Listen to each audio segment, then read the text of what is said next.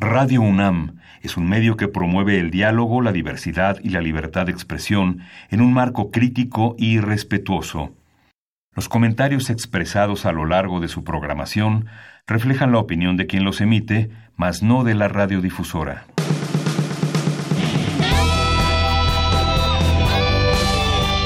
Prisma RU. Relatamos al mundo.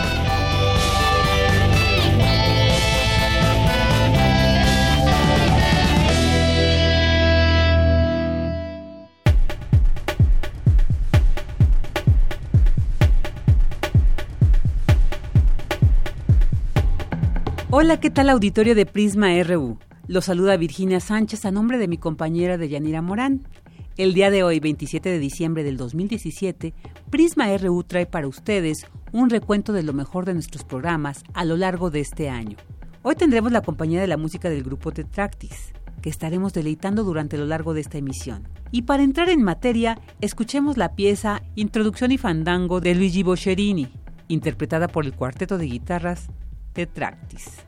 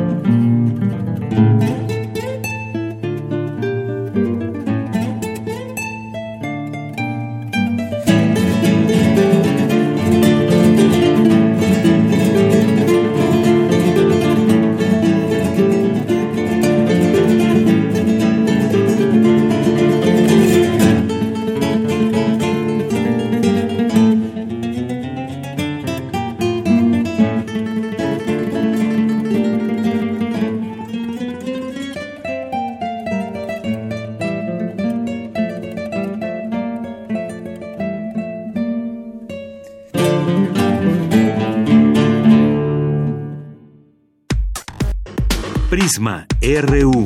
Relatamos al mundo.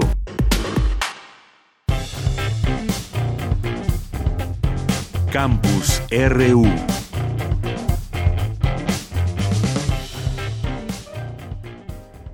Estamos ya en nuestro campus universitario. ¿Alguna vez se ha preguntado si existen animales aún no descubiertos en el planeta Tierra? Hay muchas especies de animales y plantas de las cuales no hemos tenido información, pero tampoco han sido declaradas como extintas. Mi compañera Cristina Godínez con toda la información. Existen diversas especies de animales y plantas de las cuales desde hace varios años no se ha visto un ejemplar. Sin embargo, tampoco se les ha declarado extintas. Por ello, la organización Global Wildlife Conservation lanzó una campaña para encontrarlos. Para el doctor Gerardo Ceballos del Instituto de Ecología de la UNAM, uno de los problemas tiene que ver con que hay más de dos millones de especies descritas por la ciencia, pero personas que las estudien solo 3.000 a nivel global. Muchas de esas especies, como hablaba el país, se encuentran en sitios remotos. Este mismo año se encontró un perico, que es un perico nocturno en Australia, que se conocía del, del este de Australia, y se encontró la única población desde hace muchos años recientemente en el oeste, en un lugar muy diferente. Lo que pasa es que muchas de las especies que no se han encontrado viven o bien en sitios muy remotos o nadie las ha buscado. Y nosotros aquí en México, por ejemplo, solamente en México, no tienes que ir tan lejos, hemos encontrado varias especies que se creían extintas o que estaban muy amenazadas y que nadie había buscado. Las vamos a buscar y encontramos algunos de estos ejemplares. En México se han tomado algunas medidas para salvaguardar a las especies encontradas. En 1988 encontramos una población de bisontes visité un área en Chihuahua y tuve la enorme sorpresa de encontrar que había una población de bisontes ahí. Bueno, en ese caso de los bisontes o los perros de las praderas, tampoco había ningún registro de cómo estaba la población y encontramos que eran las poblaciones más grandes del continente en la región de Janos. ¿Qué se hizo en ese caso? Bueno, estudiamos la región, propusimos una reserva y se hizo una reserva de la biosfera de medio millón de hectáreas para proteger esas especies. Las otras especies que se han encontrado en México en los últimos años han sido la mayoría de ellas o reptiles, anfibios, cosas pequeñitas o peces. El último descubrimiento que hicimos fue una especie de pez y una lamprea aquí en el centro de México. El investigador expresa que las especies que nos acompañan son esenciales para mantener la calidad de vida en la Tierra. Para Radio UNAM, Cristina Godínez. Gracias Cristina por esta información. En algún lugar de este gran universo se está llevando a cabo un evento cósmico, donde se liberan partículas que viajan a la velocidad de la luz. Nuestra compañera Ruth Salazar nos hablará sobre estos elementos llamados rayos cósmicos. Adelante, Ruth, con la información. Virginia Auditorio, ¿qué tal? Buenas tardes. ¿Qué son los rayos cósmicos? Son partículas que llegan desde el espacio y bombardean constantemente la Tierra desde todas direcciones. Algunas de ellas son más energéticas que cualquier otra partícula observada en la naturaleza, explicó la doctora Magdalena González del Instituto de Astronomía de la UNAM en la conferencia Rayos Cósmicos, Mensajeros del Universo. Cuando estas estrellas empiezan a morir, ¿qué pasa? Se empiezan a colapsar hacia su centro. Esto sucede muy rápido, la parte exterior no se entera rápidamente, el núcleo núcleo se colapsa, rebota, avienta todo el material. Esta onda de choque que sucede, una gran explosión, que nosotros llamamos supernova, produce tantos neutrones que permite que esos neutrones se unan a los núcleos que ya teníamos a través de la evolución estelar. Los menos pesados con estrellas más ligeras y los más pesados con estrellas más pesadas. Y esto ya sucede alrededor de mil millones de años después del Big Bang. Ya sabemos en qué momento del universo se crean. Están volando, ¿no? Porque están, son aventados al universo por estas explosiones. O se surgieron en el Big Bang y están viajando por el universo. Entonces uno cree que en algún momento estos rayos cósmicos nos deberían llegar a la Tierra de dónde vienen los rayos cósmicos? Las especulaciones, conjeturas y modelos que proponen soluciones a este enigma son muy variadas. Es posible que la mayor parte de los rayos cósmicos más energéticos sean protones provenientes de fuentes externas a nuestra galaxia, explicó la también iniciadora del laboratorio de rayos gamma Hawk, ubicado en el estado de Puebla. Que están en el universo como pedacitos de estrellas, sí, como fósiles estelares, como fósiles del Big Bang, como fósiles de la evolución del universo, que nos van llegando a la Tierra. Unos de fuera de la galaxia y otros de dentro de la galaxia. Pero además hemos puesto nosotros dentro de nuestra clasificación de rayos cósmicos todas las otras partículas que no solamente son núcleos, los rayos gamma, los neutrinos y otras partículas más exóticas. Pero como son una infinita parte de la composición de todos los rayos cósmicos, los que dominan son los núcleos. Casi siempre cuando la gente habla de rayos cósmicos sobreentiende que se refiere a los núcleos de los elementos, dominando el hidrógeno en un 86%, después el helio en un 12% y todos los demás el restante. Magdalena González explicó cuál es la importancia de la investigación de los rayos cósmicos. Una de las muchas teorías es que estas partículas podrían generar mutaciones durante su interacción con el ADN. Lo que se cree es que los rayos cósmicos, así como en las cámaras de niebla hacen estas pequeñas gotitas de agua, lo mismo hacen en la atmósfera y producen nubes, que son la semilla de las nubes. Y entonces, mientras más rayos cósmicos hay, más nubes hay. Y entonces, por eso es que el clima está relacionado a más nubes, baja la temperatura. También tenemos que estas partículas interactúan con nuestro DNA y entonces nos pueden causar mutaciones. Entonces, en momentos en los que tenemos un exceso muy fuerte de rayos cósmicos, podría haber un exceso de mutaciones en los seres vivos del planeta. Y hay gente que dice que, por ejemplo, hubo una explosión de supernova en ciertas etapas de extinción en el planeta. Hasta aquí la información, Virginia. Buenas tardes. Porque tu opinión es importante, síguenos en nuestras redes sociales, en Facebook como Prisma RU y en Twitter como arroba PrismaRU. Relatamos al mundo. Relatamos al mundo.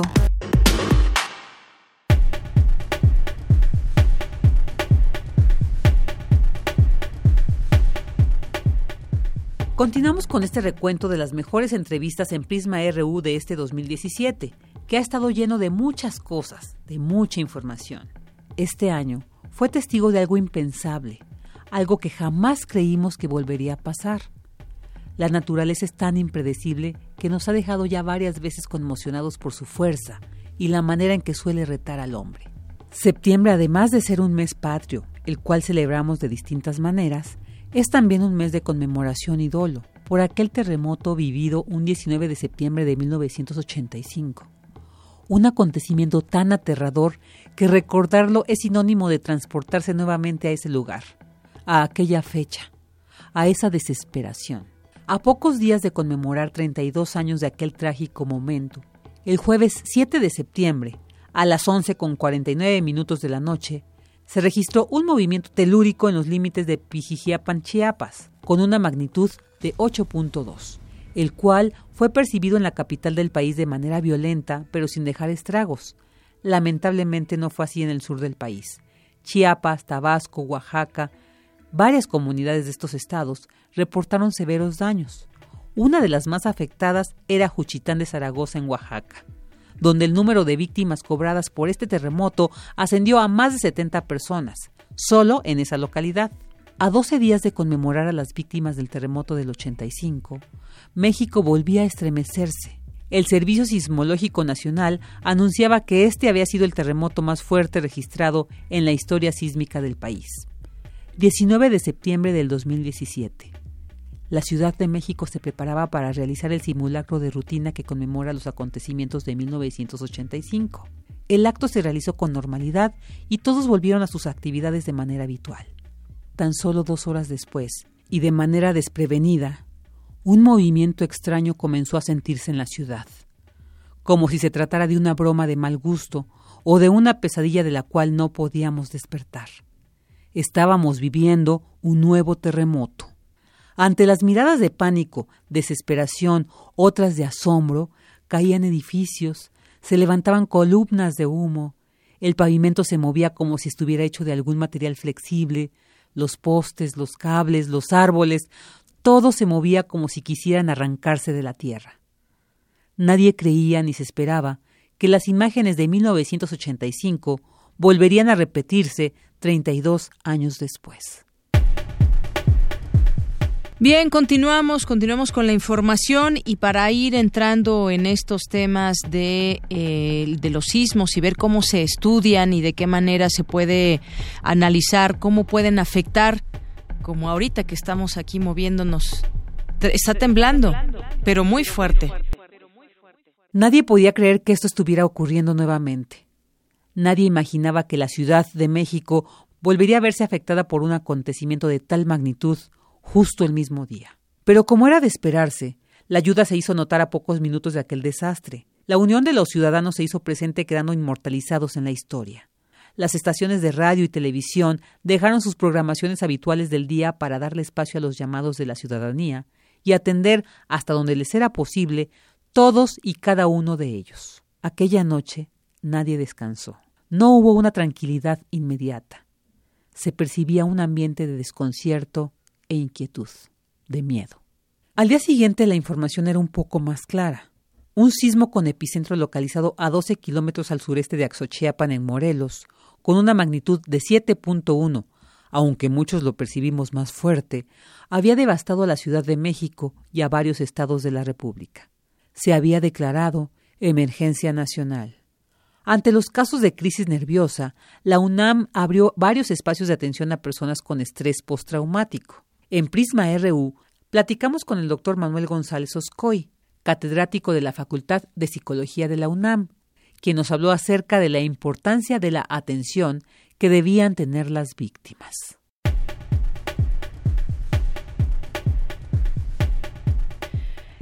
Estamos de regreso. Vamos a platicar, Jorge, con el doctor Manuel González Oscoy. Él es catedrático de la Facultad de Psicología de la UNAM. También la importancia de la atención y apoyo psicológico. Hay varios teléfonos que ya se ponen a disposición.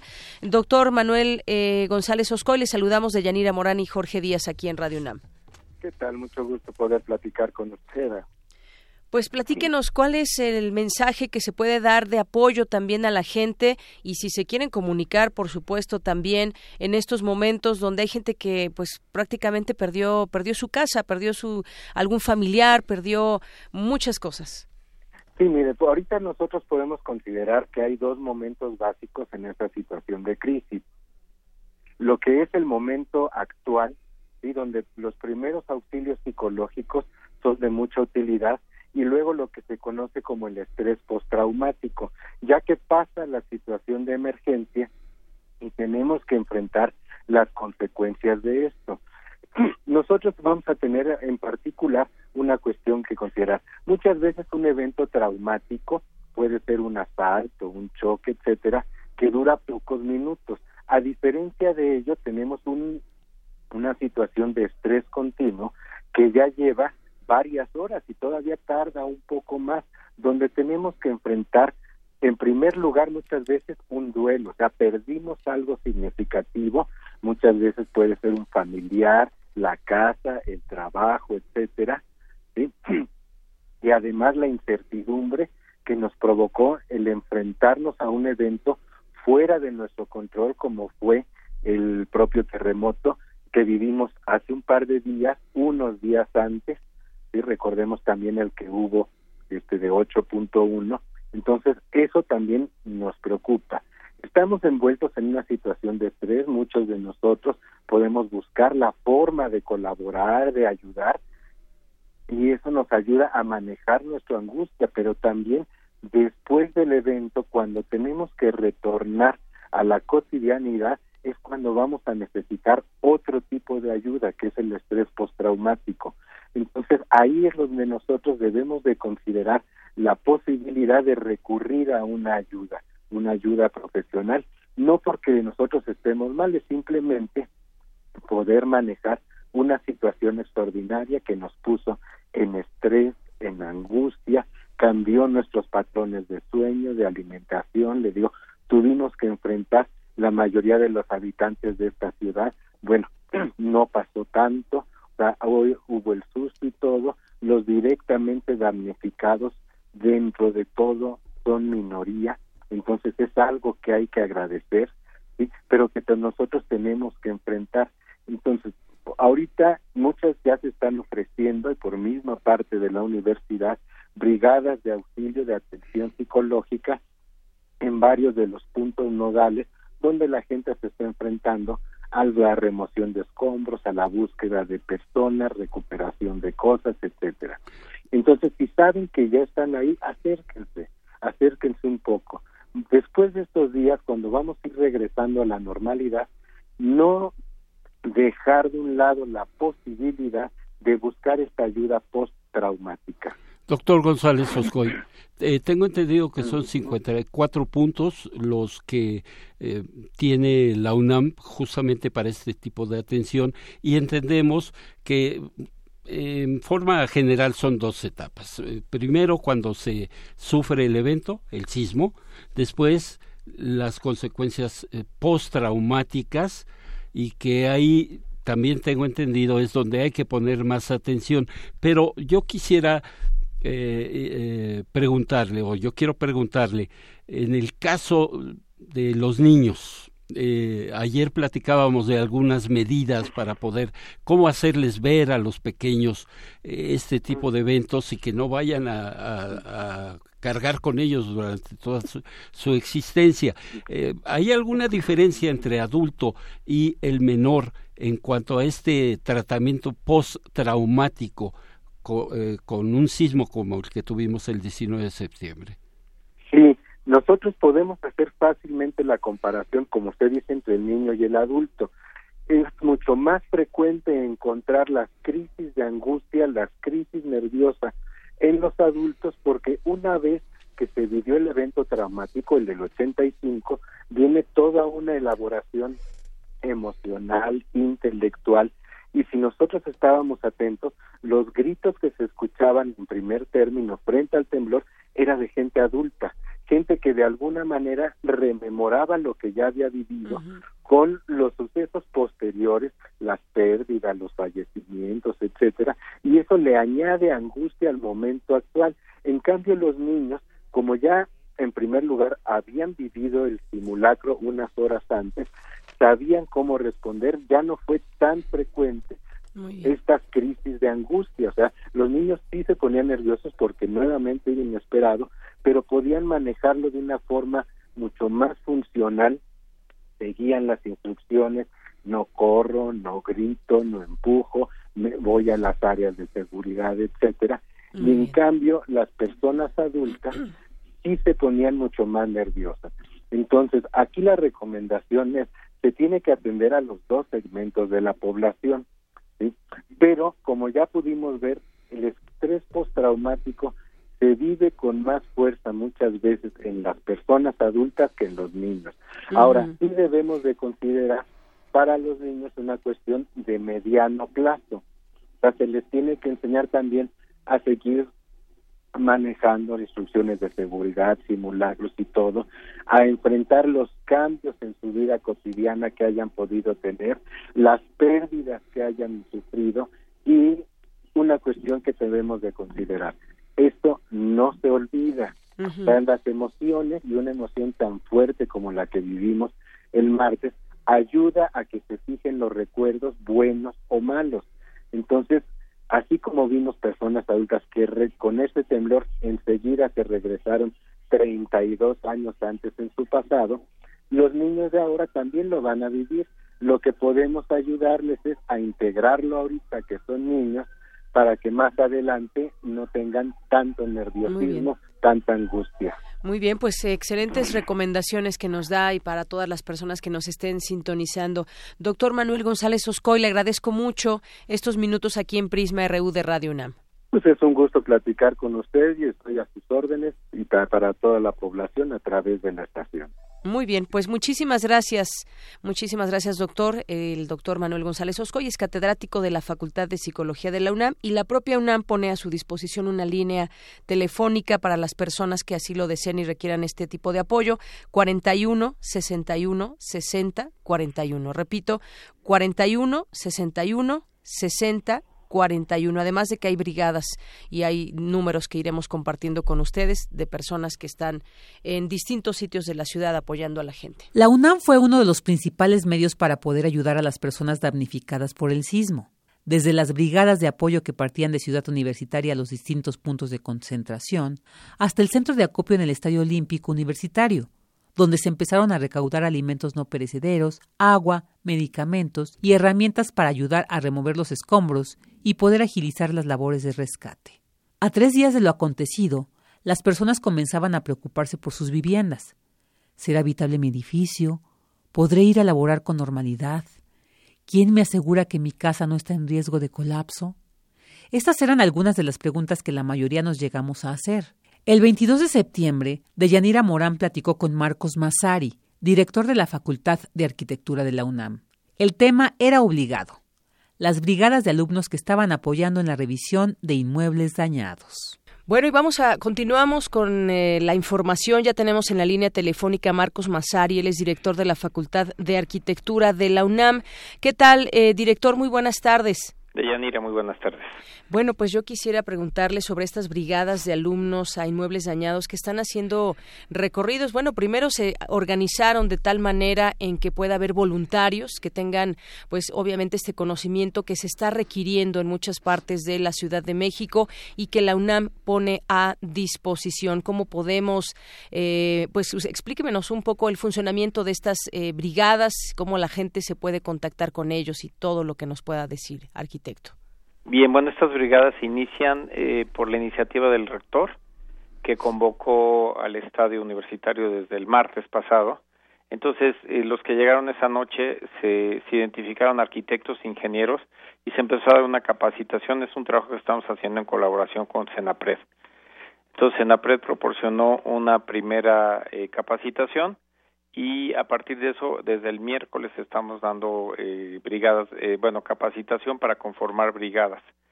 Eh, en este sentido las brigadas están formadas por eh, alumnos. Tenemos muchos jóvenes que eso es algo importante de destacar pero las brigadas van de la mano con los jóvenes y con eh, iniciamos con profesores.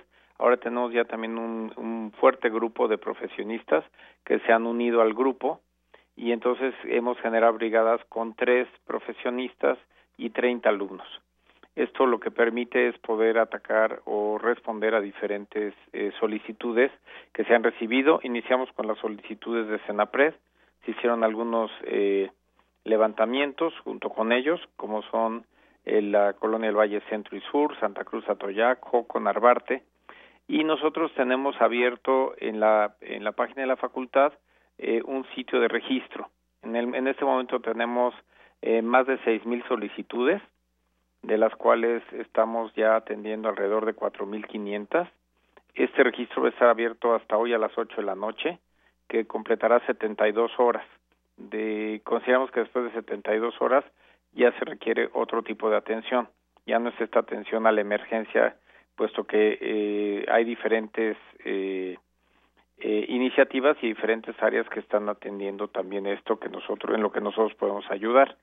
Podría dar el dato es arc de arquitectura punto unam punto mx y el, en el sitio oficial de Facebook de la Facultad de, en Facebook en Facultad de Arquitectura en el sitio oficial ahí pueden encontrar eh, dónde descargar la información para poder generar el registro Bien, arquitecto, yo le quiero preguntar acerca de esta capacitación que ustedes le están brindando a los brigadistas que acudan, porque hasta mañana tengo entendido a las 12 del día, eh, con la participación de quienes estén registrados previamente y hayan recibido esa capacitación, se les enviará en estas brigadas. Cuéntenos un poquito acerca de esta capacitación, aunque ellos están inmiscuidos en la cuestión de la arquitectura, las estructuras, todo lo que ellos saben.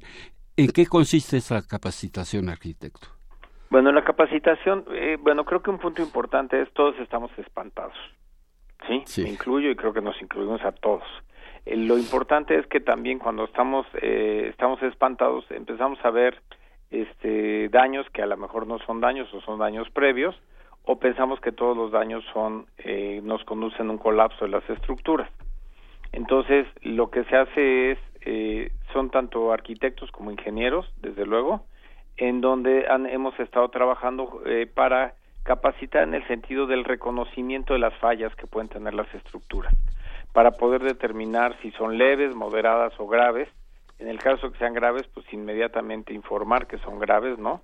En realidad lo que estamos haciendo es generar un, primer diagnóstico en donde a algunos simplemente se les informará los daños no son graves, esta estructura no va a colapsar y lo que es importante de esto es pues que se reconozcan qué son los daños y las formas en las que podría resolverse estos problemas.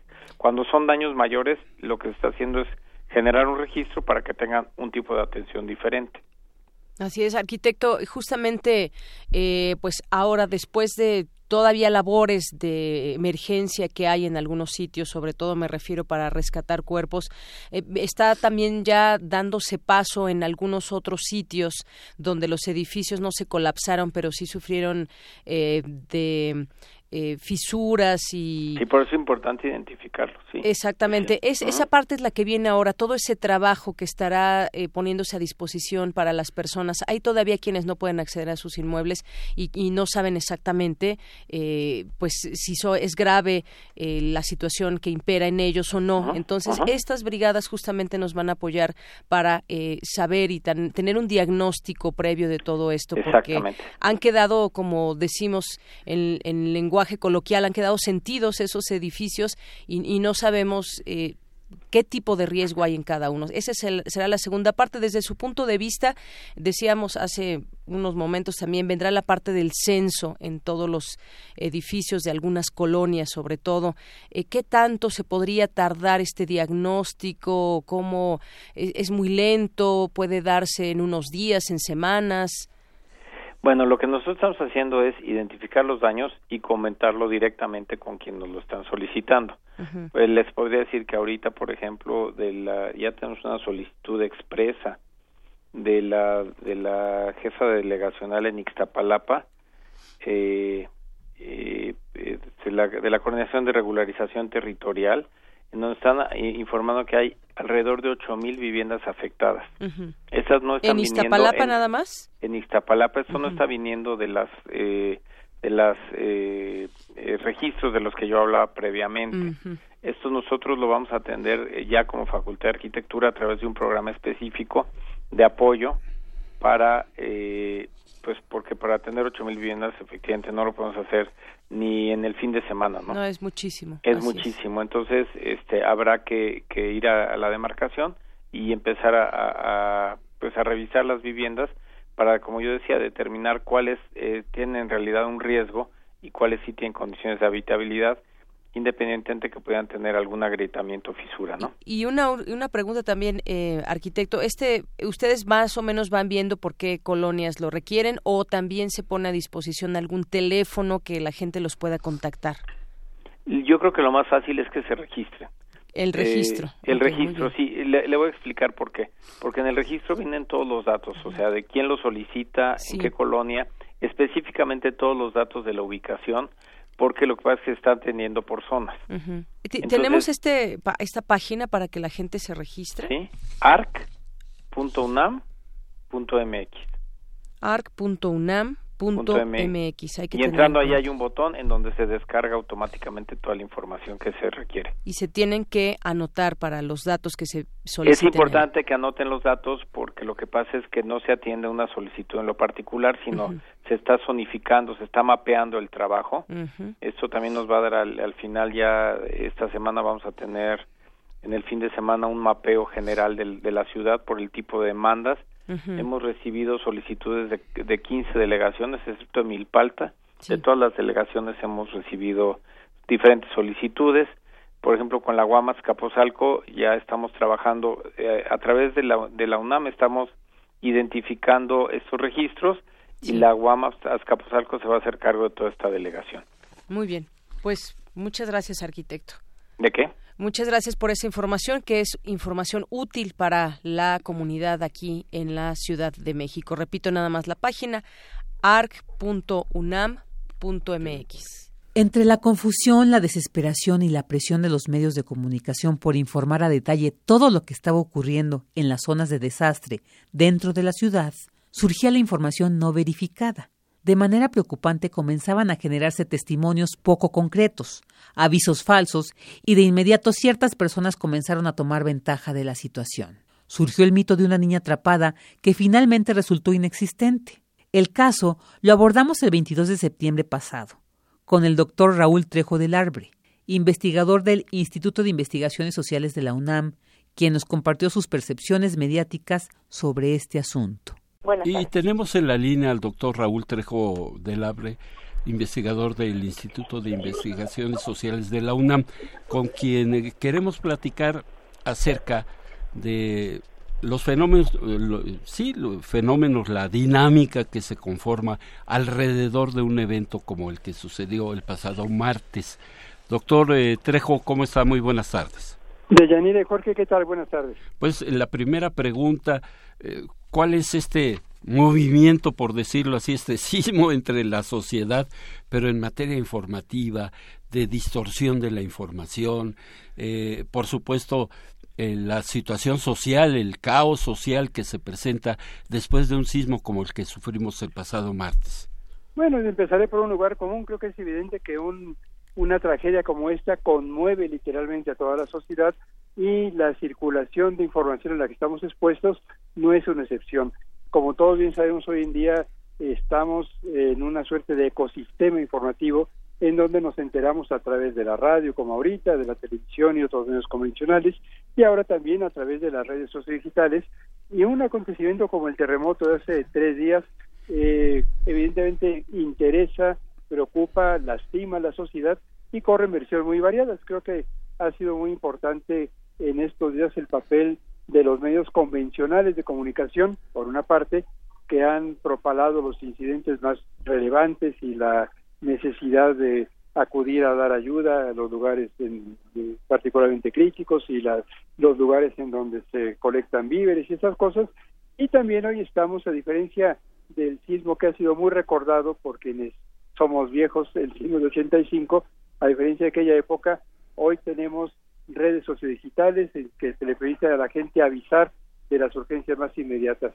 Bueno, en medio de toda esta abundancia de información, es inevitable que aparezcan versiones falsas, algunas deliberadas y otras no, y yo creo que tanto medios como usuarios de redes digitales están cumpliendo un papel importante develando cuáles son las informaciones confiables y cuáles no. ¿Hay alguna forma? Yo sé que eh, al respecto no hay un manual, pero sí que algunas recomendaciones, doctor, para identificar eh, o tratar de identificar esas informaciones falsas, como usted lo dice, deliberadas o no, pero que son falsas, son rumores simplemente, ¿de qué forma podemos detectar esto, la sociedad? La, verdad es que no hay un procedimiento infalible, el sentido común ayuda siempre, eh, si nos informan de un asunto inusitado o extravagante eh, o ya muy repetido y que se ha comprobado que no es verdad, pues hay que desconfiar. Yo creo que la fuente es muy importante. Los medios convencionales suelen ser más serios en la verificación de su información, a veces se equivocan, y si verificamos en uno u otro medio o en uno o más medios, estamos en mejores condiciones de saber si un asunto es falso o no. Ahora bien, yo sé que ustedes están pensando en el caso que fue tan estruendoso ayer de la niña Frida, Sofía. exactamente. Eh, hay una gran discusión acerca de esto. Creo que hay que distinguir entre la información ordinaria y la que se produce en momentos de catástrofes y crisis. Y en esos momentos últimos estamos ante circunstancias muy complejas. Eh, hay un gran cuestionamiento muy extendido a la empresa Televisa. No lo comparto. Yo creo que Televisa hay que criticarla por muchos excesos que ha cometido a lo largo de su muy abusiva historia, pero en este caso yo me he preguntado qué más podían hacer los reporteros que estaban, están todavía en el lugar del desastre frente a la escuela Repsamen que quedó colapsada y si había un vocero que era un funcionario del gobierno y nada menos que de la Secretaría de Marina, creo que había que darle toda la credibilidad hasta que él dijera lo contrario. Y anoche los voceros de la Secretaría de Marina rectificaron y dijeron que por distintas razones, sobre todo por la abundancia de datos que no sabían cómo confirmar, que no podían confirmar, se produjo esta lamentable confusión los mismos que propalaron la información falsa se han encargado de aclararla y creo que esto es un valor también importante. Así es, y eh, finalmente pues se retractó de esta versión la propia Secretaría de Marina, quien a su vez dio la información a este medio de comunicación y bueno, se exponenció, evidentemente pues era muy sensible eh, para la población el saber que había una niña, la gente fue a ayudar, eh, pues a ofrecer su ayuda en lo que pudiera, finalmente pues no existió y son de esas situaciones, se recordaba también un caso similar en 1985, como usted dice doctor, pues es eh, de pronto difícil la circulación de información en qué, en quién creer y en quién no creer o por qué descartar algunos audios que están circulando y por qué no descartar otros. Hay que ver, tratar de ver la fuente, que sea alguien eh, que esté pues al tanto y que podamos corroborar que realmente está en el lugar y que nos dé información adecuada. Yo creo que con esta experiencia pues eh, hay que ser más cuidadosos en todos sentidos y como usted dice, pues bueno, en el caso de Televisa, pues sí, exponenció mucho esta información y de pronto en los horarios donde más, más gente los ve, pues había esta, esta cobertura que de pronto no había en todos los sitios donde también se, eh, se, se tenía conocimiento que había sobrevivientes en los escombros.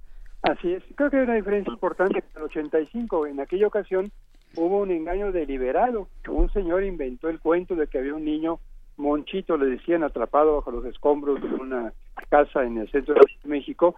Al parecer, este señor lo que quería era que los rescatistas llegaran para sacar una caja fuerte. Eh, esto está documentado. Fue un invento intencional. El que presenciamos ayer en pues fue un error, un resultado de una serie de circunstancias eh, pues eh, equívocas. Nadie escribió el guion en donde inventaran que había una niña llamada Sofía. Y yo creo que lo importante es pues que se ha recriminado este asunto y recordar que todavía a estas alturas, tres días después del sismo, hay gente atrapada y rescatistas, incluso rescatistas de la Secretaría de Marina, que se están arriesgando y que siguen haciendo este trabajo. Muy bien. Muy bien, doctor, pues le agradecemos mucho su tiempo y cualquier cosa, los micrófonos de Radio UNAM estarán abiertos para escuchar eh, pues distintas ópticas desde donde se vive esta situación y sobre todo pues acercar la información útil al, al público. Muchas gracias, doctor. Buenas tardes, adiós. Muy buenas tardes, el doctor Raúl Trejo del Arbre, investigador del Instituto de Investigaciones Sociales de la UNAM. Y, este caso que mencionaba de Yanira, eh, me acuerdo muy bien que fue para rescatar a Monchito. Era el nombre de este niño que supuestamente estaba bajo los escombros. Así es, como dijo el doctor, un invento deliberado. Y el tipo este quería, lo que quería era sacar una caja fuerte que estaba ahí. Exacto. Para abusar de, de ese... Del apoyo que, ahí, ¿no? Además para... así es, utilizó a los rescatistas, al propio ejército, a quienes estaban ahí a cargo, para lograr un objetivo particular. Así es, en este caso, bueno, pues no, no, no sabemos, yo todavía no sé cómo se llegó a la versión de, de Frida Sofía, pero bueno, ya, ya está desmentido y eh, aclarado con quien se tenga que aclarar y sobre todo pues dar esta explicación a la sociedad que estaba ahí muy expectante. Poco a poco la normalidad se fue visibilizando entre las personas. Algunos comenzamos con nuestras labores ordinarias de trabajo, otros simplemente tuvieron que interrumpir por un tiempo sus actividades. Y conforme las investigaciones comenzaban, las irregularidades dejaron al descubierto muchas indagatorias a las constructoras de los inmuebles afectados en el sismo. El saldo final, 369 decesos y miles de damnificados que hasta el momento han recibido poca o nula respuesta por parte del gobierno. Nuevamente, el 19 de septiembre quedará marcado en la memoria de México. Prisma RU. Relatamos al mundo.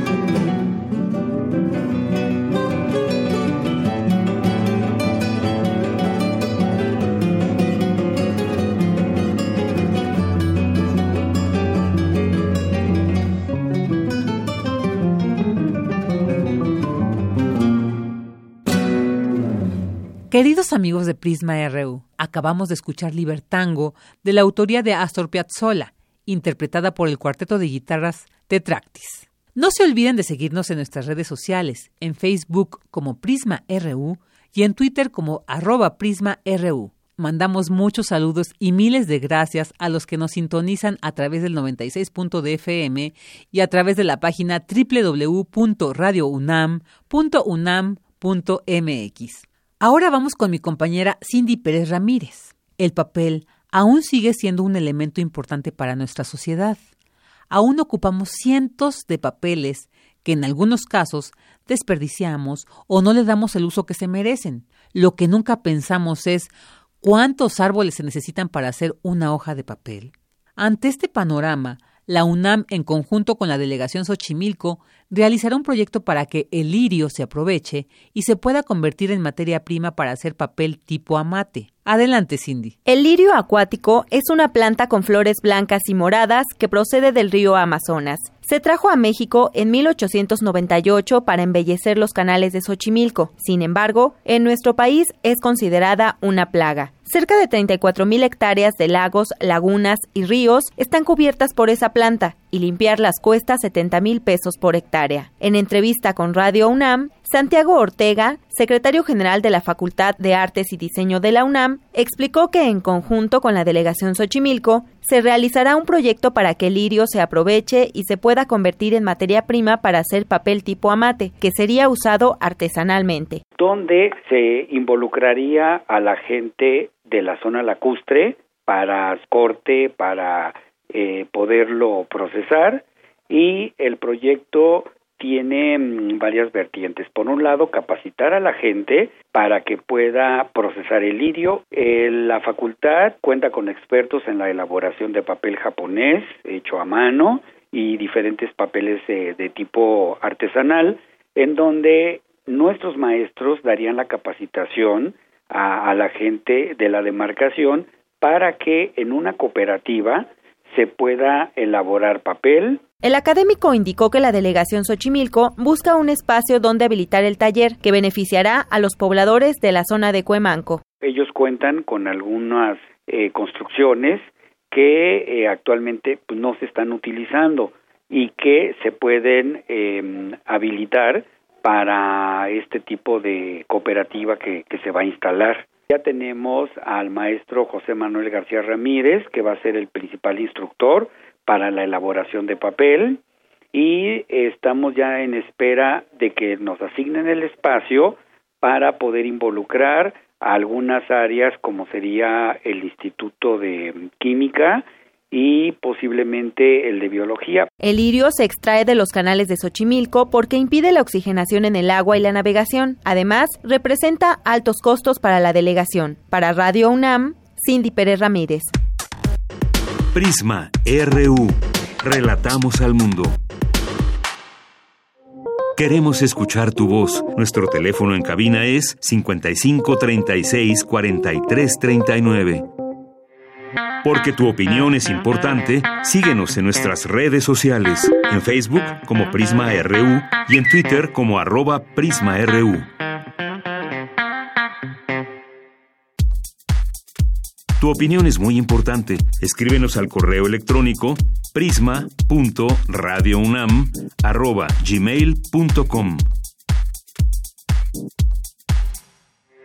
Porque tu opinión es importante, síguenos en nuestras redes sociales, en Facebook como Prisma RU y en Twitter como arroba PrismaRU. Relatamos al mundo. Relatamos al mundo.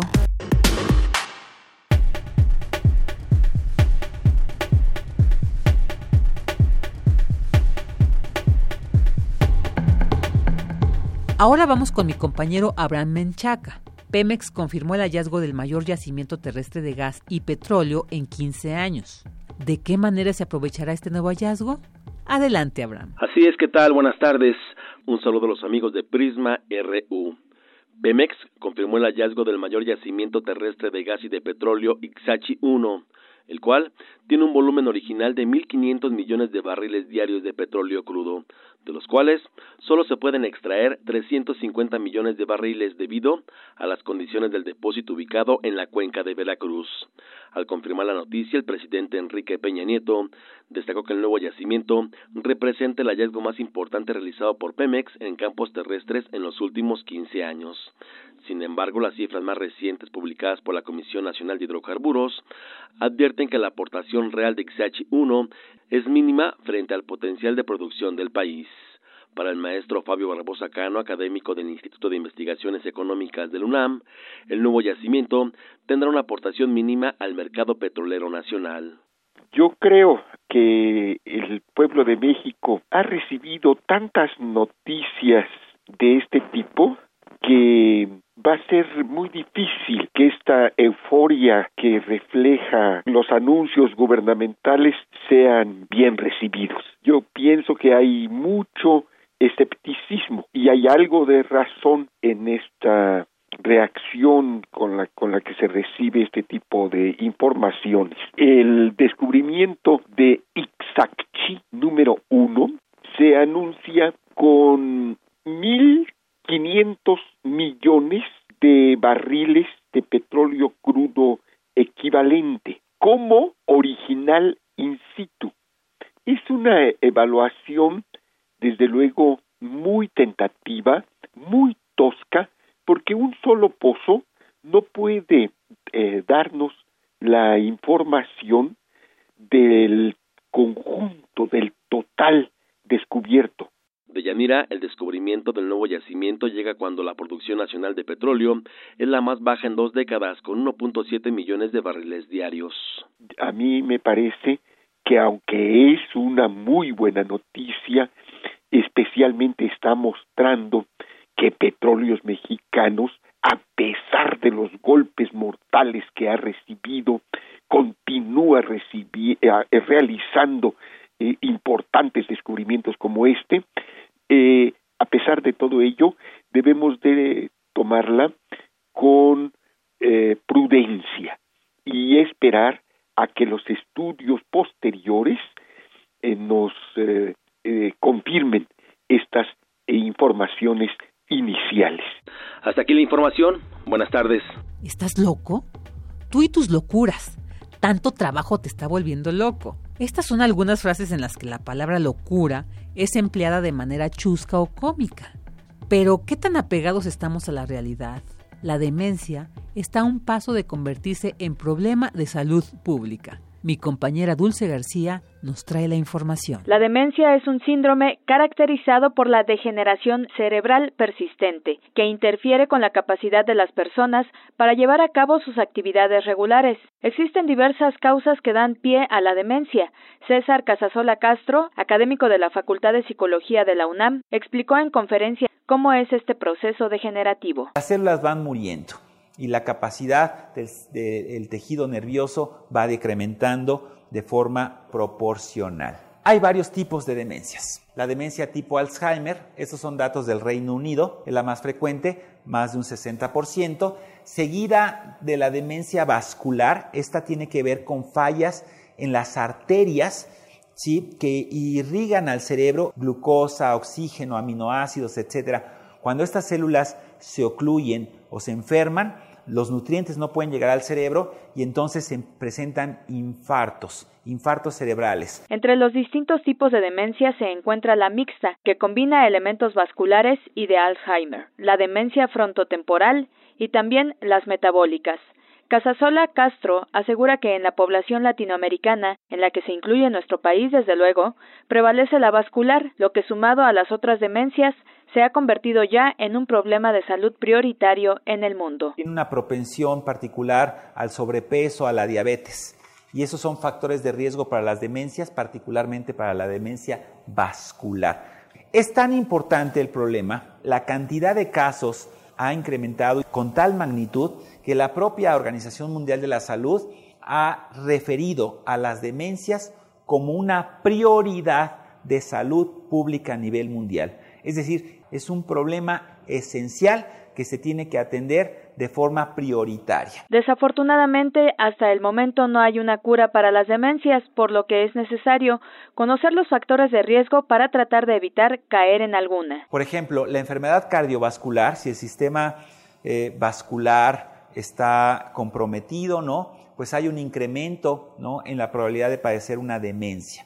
El tabaquismo, ¿no? En general, el consumo de drogas, el exceso en el consumo de alcohol, pues es un factor de riesgo e incrementa la probabilidad de presentar una demencia. La diabetes, así como la obesidad, generan un incremento en la probabilidad de presentar una demencia. Los daños, los golpes, las contusiones en el cerebro también son un factor de riesgo. Cabe destacar que el estudio, donde se tiene un mayor uso de las funciones cognitivas, así como el ejercicio, son actividades que pueden ayudar a evitar el desarrollo de una demencia. Hasta aquí el reporte. Muy buenas tardes. Queremos escuchar tu voz. Nuestro teléfono en cabina es 55 36 43 39. Relatamos al mundo. Relatamos al mundo.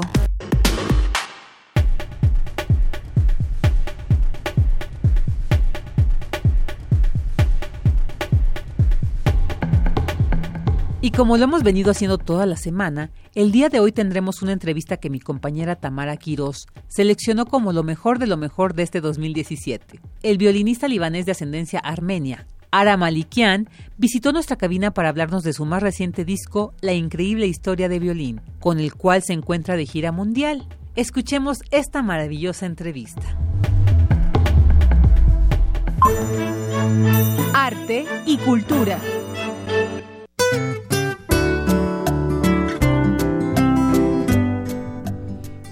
Bien, y nos vamos ahora a Cultura con Tamara Quiroz. ¿Qué tal, Tamara? Buenas tardes.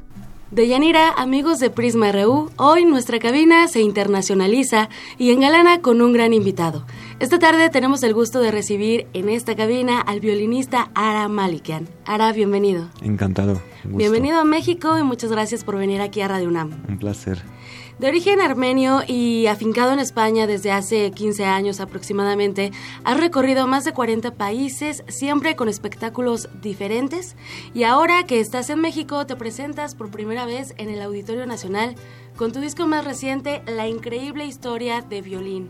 ¿Cuál es esa historia? ¿Qué, ¿Cuál violín? Cuéntanos, por favor, para conocer más de tu trayectoria. Pues este concierto cuento la historia de, mi violín a través de la música. Este violín que tengo perteneció a mi abuelo. Eh, que tiene una historia bastante peculiar. Entonces, en este concierto recreo pues las músicas que ha vivido, la vida que ha tenido este violín, porque ha tenido una vida que donde ha, salvado mi abuelo de, un genocidio. Eh, a pesar que mi abuelo no, no, tocaba el violín, pues gracias a este violín fingió hacer parte de un grupo musical y así ha podido salvar su vida, pasar la frontera y llegar al Líbano. Y así, pues, eh, así empezó su vida, pues a través de la música, composiciones propias. Eh, luego composiciones más clásicos como Bach, Mozart, Paganini, hasta um, obras más contemporáneas del pop y del rock actual como obras de Radiohead, Led Zeppelin o, David Bowie. Este tipo, bueno, eh, estas obras vas a interpretar en esta presentación que tienes aquí en México o con qué nos vas a engalanar? Pues son de, de, estas, van a ser las obras que vamos a tocar, sí, sí. Eh, y además en este viaje sonoro, además en un recinto muy importante de la Ciudad de México, estás muy bien acompañado. ¿Con quiénes vas a interpretar? Eh, bueno, más bien, ¿con quiénes vas a compartir escenario?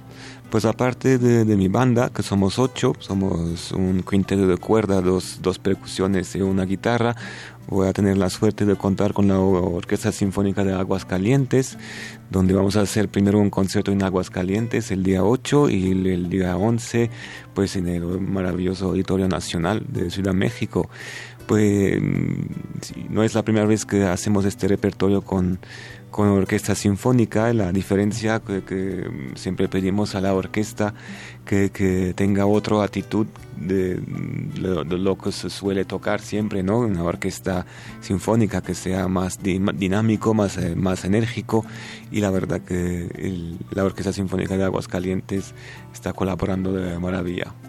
Ahora, 450 eh, funciones anuales más de 40 países visitados. ¿Cómo le haces para recorrer el mundo, para estar siempre en un avión y además apasionarte en el escenario cada vez que lo pisas? Bueno, es muy fácil, es verdad que es muy duro de viajar tanto, de hacer tantos conciertos, aviones, eh, trenes, coches, pero bueno, como amo lo que hago y como me ilusiona, me, me, encanta lo que hago, así que eso se hace más fácil. El momento que estoy en el escenario, pues, pues lo, lo disfruto y intento compartir lo que disfruto pues al público. Claro. Eh, de origen, ya, ya lo decíamos, eh, mencionabas Líbano. En esta cuestión, no solo artística, sino también social, ¿cuál es tu opinión respecto a los refugiados o a los desplazados? Pues es un problema muy muy complejo, obviamente. Yo yo mi vida toda mi vida he sido cuando tenía 15 años he sido refugiado también, ¿no? he emigrado del Líbano a Europa y fueron momentos muy difíciles, así que siento y sé exactamente lo que está viviendo los refugiados. Obviamente creo que hoy día y la situación de los refugiados es mucho más difícil que hace 20 años. Además estamos viviendo una época donde hay más de 65 millones de refugiados, una cifra mayor de los últimos 100 años. Y yo creo que es un, es un, eh, son varios problemas, ¿no? Primero, creo que mm, hay que hay una mal desinformación eh, pública que siempre queremos hacer creer que el inmigrante viene y a, robar el trabajo de los demás o viene a hacer inseguridades, violencias, y no es así. El inmigrante, el refugiado, es una persona que, que ah, deja su, su país, deja su casa, deja su familia porque está amenazado, porque, porque no tiene las condiciones de vivir en su, en su casa, así que busca mejorar su vida y yo creo que cualquier ser humano debemos entenderlo y, ayudar. ¿no? Y yo creo que mm, hoy día primero tenemos que cambiar esta opinión pública, que, que, estemos eh, eh, dispuestos a ayudarles, dispuestos a entender lo que está ocurriendo con ellos y, y a partir de ahí pues eh, ser más respetuoso sobre todo eso, el respeto y no, no olvidarnos que somos personas, que somos, no deshumanizarnos, ¿no? Somos hermanos. Absolutamente. Y eh, podemos tejer muchas redes de hermandad precisamente entre países, así seamos mexicanos, armenios, españoles, de donde seamos, podemos unirnos en un solo corazón. Absolutamente. Y ahí nada mejor que, que el arte, la, la música, la cultura para para sensibilizar, para hacer respetar lo demás, ¿no? La cultura de los demás, los fes de los demás, las opiniones de los demás, que no sea, que seamos diferentes, que no sea un, un problema, al revés, que sea un, algo bonito, que, que cada uno somos tan diferentes. Claro, y es, es un granito de arena lo que se puede hacer, ¿no? Mediante la música, tú lo haces mediante tu, bueno, a través del violín, a través de, de las interpretaciones. Te presentas el 11 de septiembre, para nosotros vienen fiestas eh, culturales, tradicionales, las fiestas patrias. ¿Podrías tocarnos algo, eh, interpretar algo? Por supuesto, sería un placer, claro. Muy bien. ¿Qué nos vas a interpretar? Pues no sé, ¿qué queréis que interprete? Algo, algo mexicano, Algo mexicano, vale, vale. A ver, son mucho respeto para tocar música mexicana en México. Para mí es un respeto muy grande porque me encanta la música tradicional mexicana, también el rock y el pop y la clásica también, así que voy a arriesgarme a tocar algo mexicano. Perfecto. bueno, a ver, a ver si lo, reconozcáis, lo.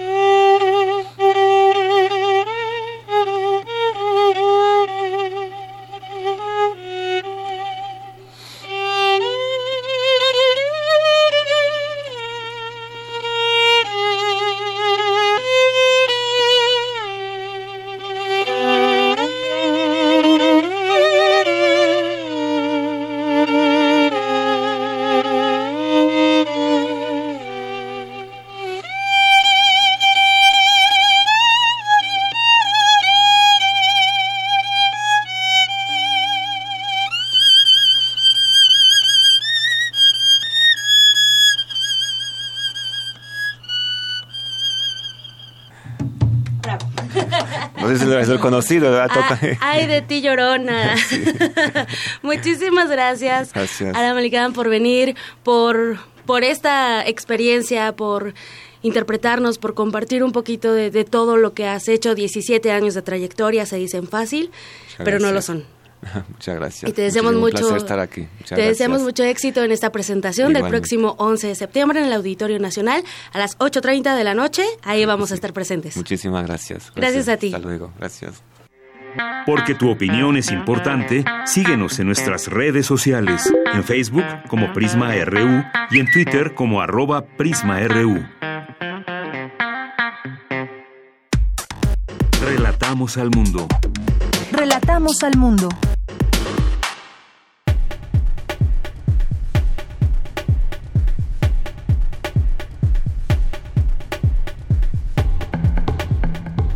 Como todos los miércoles llevamos para usted la mesa de debate que realiza mi compañera Deyanira Morán para tratar un tema en controversia y así generar una buena charla. El pasado 24 de mayo de 2017 se llevó a cabo nuestra mesa de análisis Mecanismos de protección para periodistas y comunicadores. En ella participaron Daniela Pastrana, integrante del colectivo Periodistas de a pie, Temoris Greco, periodista y autor del libro Ayotzinapa Mentira Histórica, Humberto Padgett, periodista y autor de los libros Los Muchachos Perdidos, Tamaulipas, la casta de los narcogobernadores, un Ester mexicano, Historias mexicanas de mujeres asesinas, Jauría, entre otros.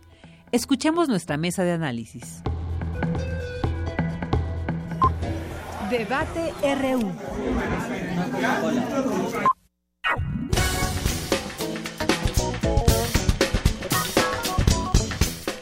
Bien, pues todos los miércoles aquí en Radio UNAM, en el programa de Prisma RU, tenemos, armamos una mesa de análisis, de debate sobre algunos temas que pues van marcando agenda y que de los cuales creemos, consideramos que se debe discutir ampliamente.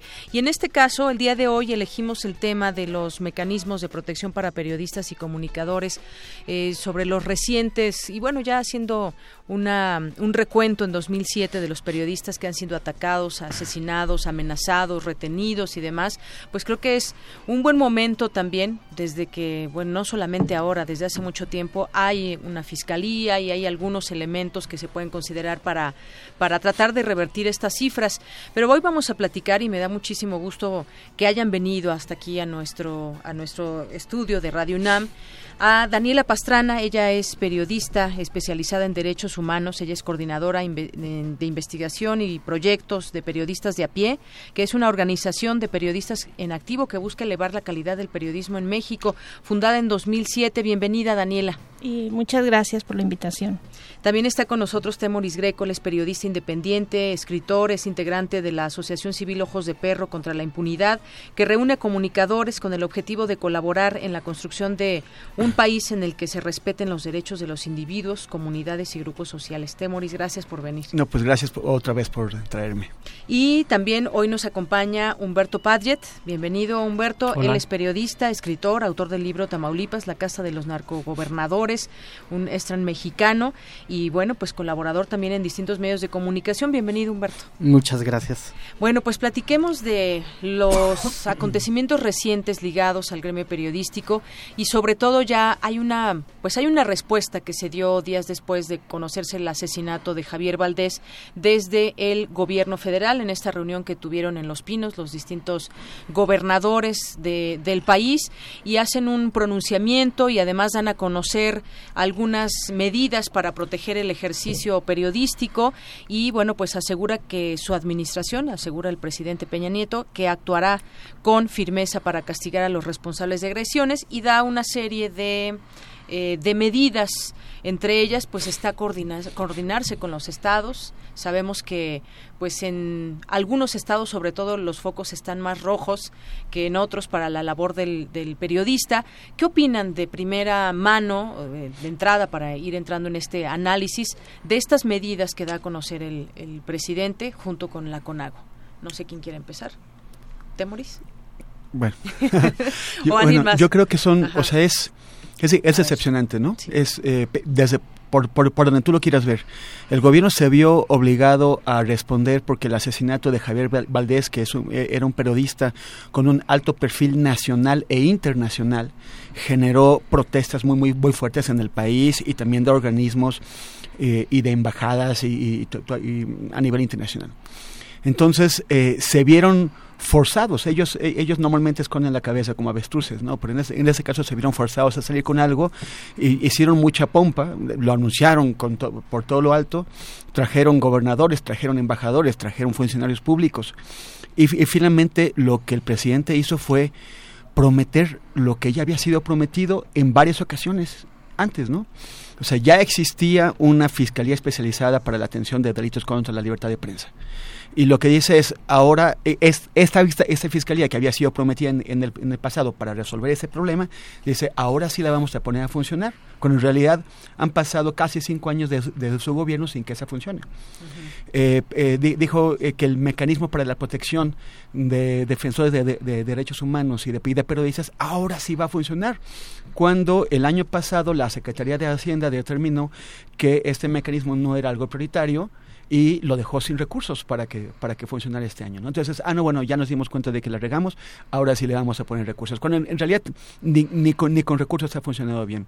Prometió la coordinación con los estados. Es una coordinación que debe haber existido siempre. ¿Cómo es que apenas ahora se les ocurrió que hay que, hay, que, hay que coordinarse? Y, y, el, y el problema que hemos señalado eh, los distintos colectivos que, trabajamos en este asunto en, en, en, varias ocasiones es que con frecuencia los estados, las autoridades de los estados son precisamente los, los que matan a los periodistas. Si, si a ti te ponen, por ejemplo, la, la protección, bajo la, la, protección, que es lo que ha ocurrido, por ejemplo, en el caso de, de Jorge Sánchez, que es el hijo de Moisés Sánchez, el, el periodista de Veracruz, uh -huh. asesinado en enero de 2015. Lo, lo pusieron de inmediato bajo la protección de la, de la policía estatal, cuando los sospechosos del asesinato de su padre fueron ellos.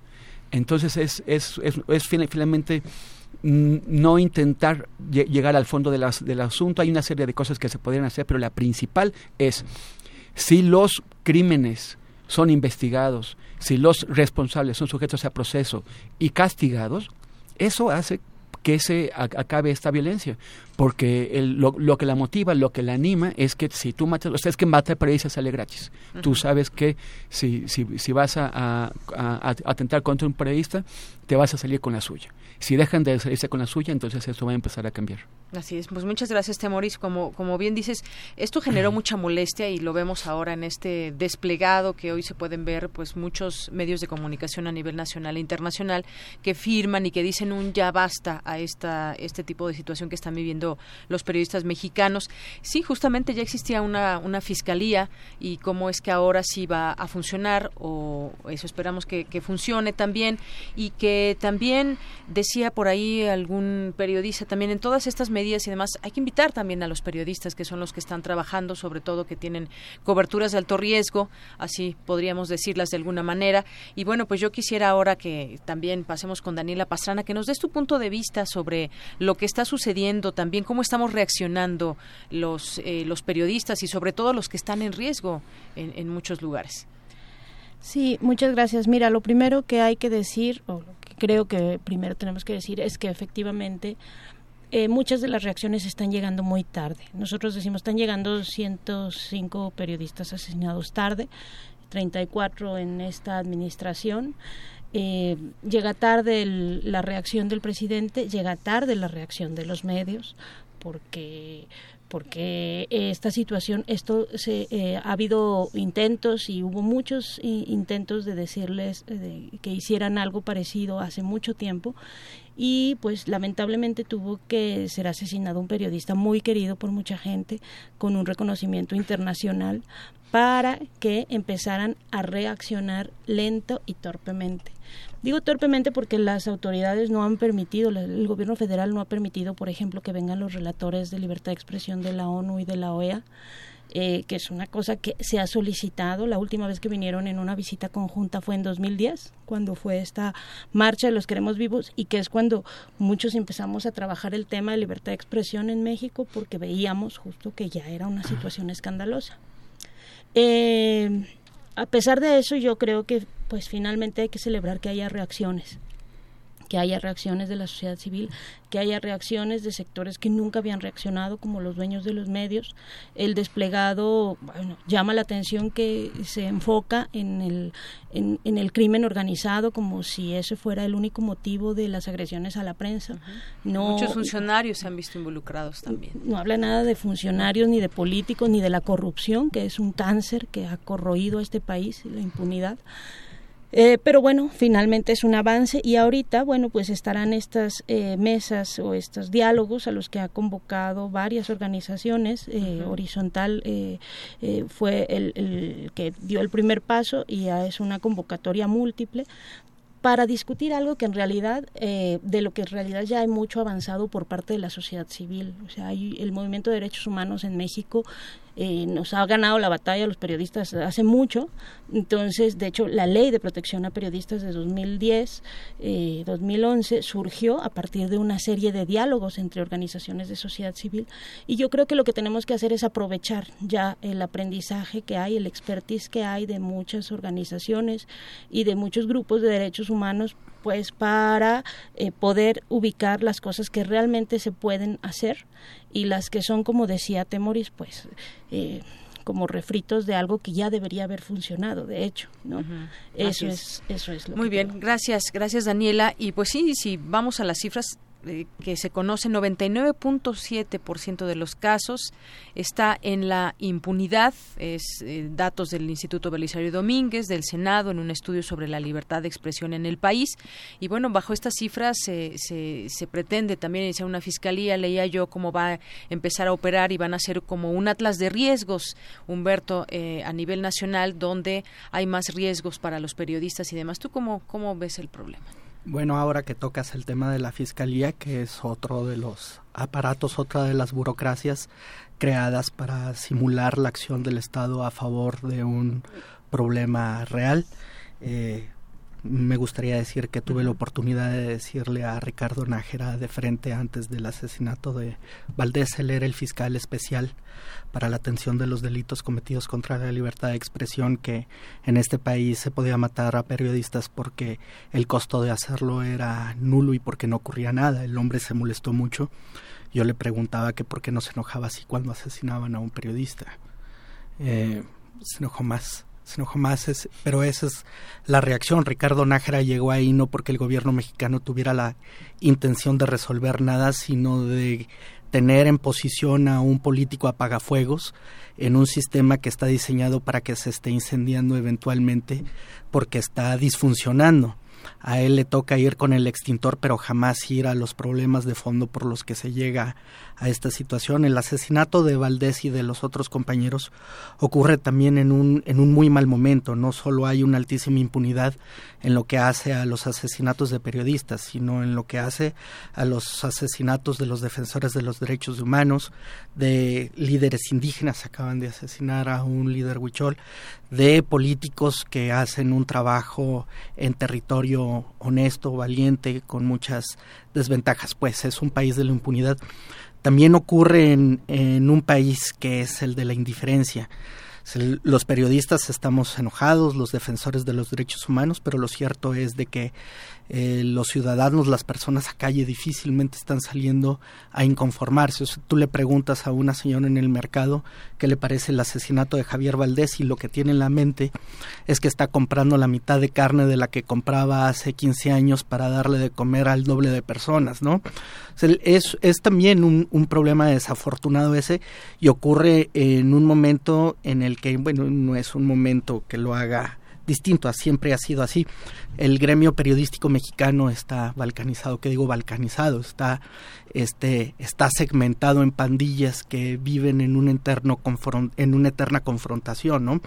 En que cada grupo asume la superioridad editorial o moral por encima de los otros y es muy difícil que haya cohesión a favor de una voz unificada en que se diga ya basta. Ocurre en un momento además en que si bien vemos a un conjunto de medios que salen a decir este ya basta convocados por el Universal, pues tenemos el caso del Universal que conozco que tuvo a una periodista excepcional en Michoacán en los tiempos en que ahí fue estuvo el peor el peor momento para la violencia en México en 2000 2011 a la que le pagaban cinco mil pesos mensuales sin seguro social.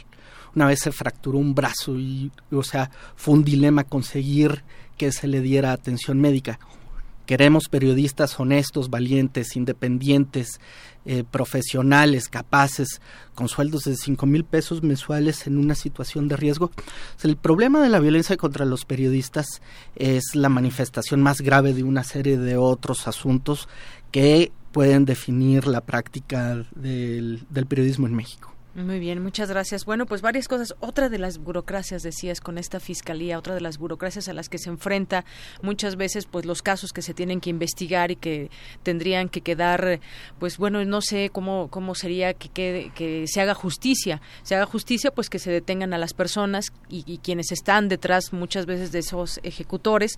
Y, decían también, o, en toda esta discusión que se ha abierto sobre los periodistas asesinados, se hablaba también de, de ver como un problema social, porque no solamente están siendo asesinados los periodistas, sino también defensores de derechos humanos, gente, pues por ejemplo el caso de Miriam Rodríguez de Tamaulipas, todo conocemos su historia, aquí hemos estado platicando sobre sobre este caso, verlo como un problema social también. Ahora yo lo que vi fue una una respuesta, una unión de alguna manera del gremio. ¿Cómo es que estamos reaccionando nosotros? ¿Cómo es que vamos a hacer un esfuerzo? Creo que se puede materializar están estas mesas. Ahorita me dicen cuándo cuándo, comienzan o eh, se pueden inscribir las personas, hay varios temas, están alternativas para combatir la impunidad, organizaciones sociales.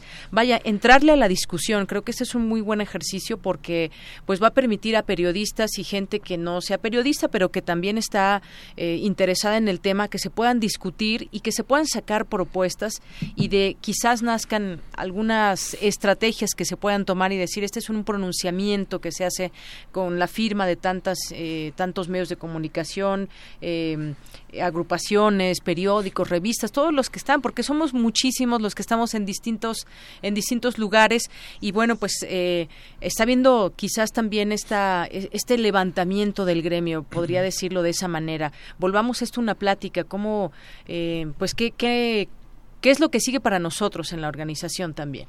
¿Cómo, cómo, cómo ves esa organización, Temuris? Bueno, o sea, lo, primero yo, que, eh, yo quisiera invitar a toda la gente que nos está escuchando a que ponga en Google eh, horizontal violencia contra periodistas para que pueda llegar a esta página en donde van a poder ver de qué, de qué forma están conformadas las mesas y también ahí está otra página en la que si desean pueden inscribirse para participar en las mesas. Es, eh, como mencionaba Humberto, tenemos un problema histórico fuerte de división de grupismos, ¿no? Este, eh, siempre ha sido así. Y, eso pues facilita la, que, nos dividan, facilita que no se hagan eh, iniciativas conjuntas, facilita que el, gobierno se pueda salir de la presión que consigue hacer algún grupo, por ejemplo, para que se resuelva este problema, pues de la mano de, de otro grupo que, lo va a ayudar. ¿no? Eh, en, en, este caso, horizontal, que es, es un medio nuevo y es un sitio también nuevo, es un sitio físico nuevo, eh, que, que, ellos pueden hablarse con todo el mundo. Entonces, por lo mismo, lanzaron esta iniciativa a la cual nos sumamos un montón de organizaciones y medios de comunicación y, grupos y todo eso. Iba muy bien, este, pero de, de pronto eh, el, Universal decidió que iba a hacer su propia convocatoria, sus propios foros. Entonces, esto nos, nos, nos genera un problema porque en principio tenemos dos convocatorias a foros que rivalizan eh, el, el, reto ahora es, es cómo vamos a poder lograr que en, en lugar de que, de que sigan rivalizando, se puedan de alguna forma complementar y cómo vamos eh, a poder superar, por ejemplo, los agravios, ¿no? Humberto acaba de, mencionar el de, el, de, el, de, el de Michoacán con el Universal. Podemos también mencionar que uno de los firmantes del despegado de hoy es la empresa MBS, que, que ahora está defendiendo la libertad de expresión, cuando fue la que expulsó a, a, Carmen Aristegui y a su equipo de la radio, ¿no? Y así podríamos ir con, o sea, con Milenio, ¿no? El, el periódico que, que permitió que uno de sus periodistas tuviera que irse exiliado, a él paso a Estados Unidos y que, nunca lo respaldó. Entonces, eh, pues también tenemos que dar esa, esa discusión. Tenemos que colaborar con los dueños de los periódicos. Como dijo Daniela, llegan tarde. Eh, eh, llevamos años pidiéndoles que se responsabilicen, no solamente a nivel público, sino en, el, en el nivel de darles el apoyo necesario a sus periodistas cuando son agredidos, que les den este, seguros, que les den un sueldo digno, que les den, que, que, si los matan, pues se hagan cargo de, de, ayudar a las, a las familias, cosas que no han hecho. Entonces, es, verlo como un también de manera integral todo lo que está sucediendo. Y si bien como tú dices hay eh, pues distintos medios de comunicación que a lo mejor tendremos tendríamos que reclamarle algunas cosas que han llevado a cabo desde el punto de vista quizás de libertad de expresión y también algunas situaciones para proteger justamente a quienes trabajan en los medios en sus medios. Y, y bueno pues está esta esta discusión. Tú cómo ven cómo ven las cosas también con respecto pues a este tema de unirnos sí pero si se logra sacar una sola voz o muchas voces que estén de acuerdo en un pronunciamiento que pueda haber general, a lo mejor en estas mesas que tenemos, eh, destacar un documento después de que terminen y demás, es decir, cómo, cómo ir todos juntos también, cómo, qué tan fácil o difícil se vuelve esto. Bueno, a ver, yo eh, creo que tampoco podemos aspirar que con esas mesas se va a resolver todo. La realidad eh, de este país es muy compleja porque estamos hablando de un, de un Estado o de distintos niveles de Estado que están eh, infiltrados, cooptados por grupos criminales. Eh, en los que pasa esto, que, quienes te están agrediendo pues son los que te ponen a, cuidarte cuando acudes a un mecanismo federal, porque se, porque México es un país que se ha especializado en la simulación y entonces va a todos los foros y presenta los avances y dice pues sí tiene una ley de avanzada en transparencia, tiene una ley de avanzada en mecanismos de protección a periodistas, pero en los hechos están hechos para simular, no funcionan, porque no han querido o no han tenido voluntad política de que funcionen y por una serie de cosas que que efectivamente pues son hay problemas estructurales en el tema de la prensa y del periodismo en México. Pero yo quiero ser eh, optimista y no y no nada más por los buenos deseos que pueda tener sino porque también lo he visto en muchos colectivos locales. O sea efectivamente hay una gran división y creo que es una visión con perdón de mis compañeros en, también que tiene que ver con nuestro eh, chilangocentrismo dicen a veces no de cómo lo vemos desde acá.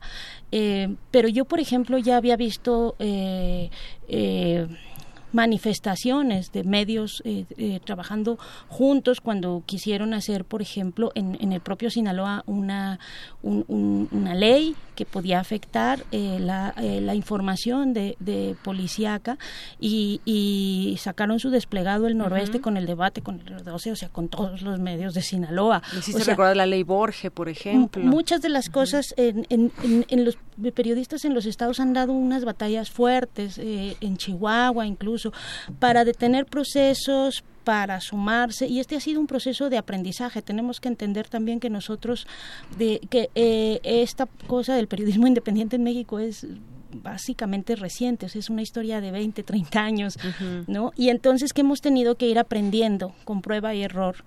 Y pero cada vez yo creo que hay más esfuerzos, más intentos de, de, sumar, si no en una sola voz, porque yo no creo que tengamos que ponernos de acuerdo en todo. O sea, yo creo que, eh, y ni creo que tengamos que salir eh, o con la, con la expectativa de que de esto va a surgir algo totalmente completo, concreto que va a cambiar la realidad que tenemos, porque es muy compleja. Pero sí, cada vez hay... Eh, nuevos actores, hay nuevas eh, cosas que se van sumando y que van abonando a la construcción de una realidad distinta de la que teníamos eh, cuando cuando justo se empezó a hacer, eh, empezamos a ver como este pues es que, que los periodistas nos quedamos como en la primera línea de la, del campo de batalla, ¿no? Y entonces, pues evidentemente eran, empezamos a hacer las bajas más, más llamativas. Así es, Daniela. Bueno, pues muchos temas y muchas cosas que se pueden decir. También, pues la información que no se conoce, que están pasando los, los periodistas en otros lugares, o la información que ni siquiera nadie se atreve a ir porque pues es, es, es, es muy riesgoso y cuando de, de pronto van algunos periodistas como el caso de los detenidos en, retenidos en Guerrero, que iban a, hacer una nota sobre los desplazados por el crimen organizado y demás, son retenidos, se dan cuenta, además la nota giró en torno a que pues tierra caliente de pronto se vuelve una tierra de nadie y pueden ser secuestrados por adolescentes y asaltarlos y a un kilómetro está el ejército, muchas cosas que, que están sucediendo. Tú como, pues cómo ves estos esfuerzos también, Humberto, que se hacen con estas mesas, decía muy bien Daniela, quizás pues sí, no, no vamos a salir en una sola voz, pero pues son, son esfuerzos que se están haciendo. Los esfuerzos son bienvenidos. Yo soy pesimista. Me parece que las agresiones a los periodistas no ocurren de manera aislada, sino en un entorno de deterioro generalizado del conjunto de las instituciones y de la sociedad mexicana y tardaremos mucho tiempo en reponernos de esta debacle eh, en que estamos inmersos todos, de arriba abajo y de un lado al otro mi experiencia en la cobertura en terreno habla del poco respeto que hacia la vida puede tener una persona de pocos recursos que tiene por aspiración en la vida unirse a la delincuencia organizada buscando la impunidad absoluta que es la de encumbrarse políticamente o a través del crimen organizado en colusión con alguna autoridad. Cuando matan a un periodista, a mí me parece que la primera pregunta que nos debemos hacer no es qué grupo del crimen organizado lo mató, sino qué político se beneficia de ese asesinato. En el caso de Javier Valdés, me parece que en el momento inmediato, sin duda alguna, es Kirin Ordaz el que el gobernador de Sinaloa debe de salir a dar explicaciones específicas sobre todos los señalamientos que hizo en su contra el periodista en su momento a través de su columna de Mala Hierba y de otras publicaciones. En el caso de Rubén Espinosa, lamentablemente no tenemos a Javier Duarte sujeto a un proceso por los asesinatos cometidos a periodistas durante su gobierno, pero sabemos que hubo responsabilidad de su parte. Entonces, la impunidad como un fenómeno generalizado que eh, incumbe a los periodistas y a quienes no lo son, pero ese es un primer, mm, yo creo que es una primera fórmula para para plantear el costo político para quienes decidan otorgar la impunidad a quienes materialmente vayan y le quiten la vida a un periodista, ¿no? Que se haga responsable el gobernador de Quintana Roo, que se haga responsable el gobernador del Estado de México, que se hagan en verdad responsables, ¿no? Me parece que es necesario que se le dé ingreso a las autoridades en materia de derechos humanos, a las organizaciones internacionales como la ONU, a la relatoría, ya lo comentaba Daniela, que haya supervisión externa. Eh, que haya este pues un enésimo esfuerzo de profesionalizar a las policías quien haya sufrido la necesidad de tener que ir a una agencia del Ministerio Público y lo digo porque yo tengo un asunto personal con relación a mi trabajo en la Procuraduría de Justicia de la Ciudad de México y conozco otro que está en la Fiscalía Especializada de Atención a los Delitos contra la Libertad de Expresión. Ambos en función de agravios cometidos por las autoridades, en el mío la policía del DF y en el otro eh, quien ahora preside la Asamblea Legislativa del Distrito Federal, el diputado eh, Adrián Rubalcaba Suárez, quienes tenemos la desgracia de tener que ir ahí vemos cómo la justicia mexicana pendula de la indolencia a la estupidez en policías judiciales, que si no ven en un asunto una manera de llevar al baile, como en su argot se dice, a extorsionar de una u otra manera a alguien que esté metido en, el, en la situación, o del Ministerio Público, o del fiscal, o del subprocurador, o del procurador. La verdad es de que ahí está uno de los colapsos más notorios y son quienes se hacen cargo. Y por otro lado, necesitamos también revisar lo que está ocurriendo con los mismos medios de comunicación que han sido infiltrados por el crimen organizado. Mucho de lo que expresaba Javier, justamente. Esto es algo que, que, es difícil decir, que molesta que se diga en algunos casos, pero es real. yo conozco situaciones, voy a decir dos específicamente. Yo hice una cobertura en Zacatecas sobre secuestro cuando estaba el auge de los Zetas en el estado y estaba este, trabajando apoyado en la redacción de Imagen, diario de la capital de Zacatecas, y por esos días le llegó un mensaje a quien era la directora, Patricia Mercado, homónima de la señora secretaria de gobierno responsable del mecanismo para la protección de los periodistas en la Ciudad de México, que dicho sea de paso, sirve para nada y poco menos. Eh, Patricia Mercado, la periodista, recibió una advertencia de que le debía publicar a sus reporteros información en que se involucraba a un general que le estaba dando supuestamente protección al, al cártel de Sinaloa, al Chapo Guzmán en, en su momento. Así que esos reporteros estaban coludidos con los Zetas. Me tocó estar en un municipio de la Tierra Caliente a donde entré a un sembradío de marihuana y en donde el jefe de plaza de los Caballeros Templarios decidió darme la entrevista en la oficina del presidente municipal. Él decidió que fuera ahí con un cuadro de Lázaro Cárdenas a nuestras espaldas, espaldas de él. Ese mismo día tocó que hicieron fila reporteros que fueron a cobrar su ayuda para la gasolina. Y había como 15, 17 reporteros, un- algunos de ellos heridos de bala durante enfrentamientos y que están incorporados a las listas de personas que en la defensa de la libertad de expresión han sido heridos. Estaban colaborando con, con el cártel. O sea, eso está también pasando. Sí, eso es algo Y eso real es parte que- de lo que agrava, sin dudar, sin duda alguna, el problema, sobre todo ahí donde se vive más intensa. Los periodistas que tenemos Ujú. base en la Ciudad de México, tenemos circunstancias, condiciones verdaderamente distintas a las que tienen los compañeros que son corresponsales de un medio estatal en la Sierra de Guerrero. O que son este o que son corresponsales de algún medio nacional que trabaja con estos mínimos presupuestos aunque con unos altísimos ingresos vía publicidad oficial en un lugar como Sinaloa o en un lugar como Tamaulipas. O sea, es. es no es homogéneo, pues es lo que quiero decir. Claro, claro, quienes hemos en algún momento trabajado en algún estado de la República sabemos las implicaciones que esto tiene y las diferencias justamente que mencionas, Humberto. Pues sí, es, es, es un tema amplio. Desde arriba, ¿cómo nos ven los medios, por ejemplo? ¿Cómo ve un gobierno, los medios de comunicación? ¿Con quién se comunica en esta, en esta pirámide? Se comunica con los dueños, los dueños se comunican con sus directivos, sus directivos con los reporteros y en todo esto pues hay una agenda también de pronto que, que se va marcando y hay muchos periodistas ahora que se salen de esa agenda y están haciendo un trabajo independiente y Quiero justamente decir algo muy Sí. brevemente al respecto. Sí. ¿Cómo nos ve el gobierno? Mientras el gobierno y los gobernadores se reúnen para decir que se van a tomar medidas excepcionales para proteger a los periodistas, se mantiene la práctica desde las oficinas de comunicación social de presionar a los dueños de los medios para que paren investigaciones que perjudican a políticos específicamente.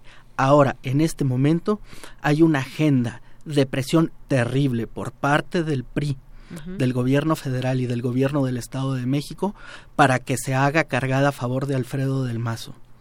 O sea, eso lo digo porque eso está pasando en este momento. Sí. Al, al, al mismo Y tiempo lo podemos ver incluso al mismo tiempo en que salen en que sale el presidente y pone la cara de llanto que, que cada vez le sale menos menos bien me parece y dice los periodistas no es cierto quiere que los periodistas seamos libres que deje de presionar a nuestras empresas que lleve hacia adelante la ley de publicidad que nos prometió desde que estaba en campaña y por la que se iba a dejar de dar discrecionalmente el dinero a los medios de comunicación. Esa es una salida también. Claro, algunos los atacan y algunos les quitan la voz de la radio, por ejemplo, ¿no? En, casos que hemos que hemos conocido. Vamos a ir cerrando esta mesa. ¿Con qué cierran, Temoris, Daniela, Humberto? Pues yo, yo quisiera insistir en lo que, Sí. en lo que, lo que está diciendo Humberto.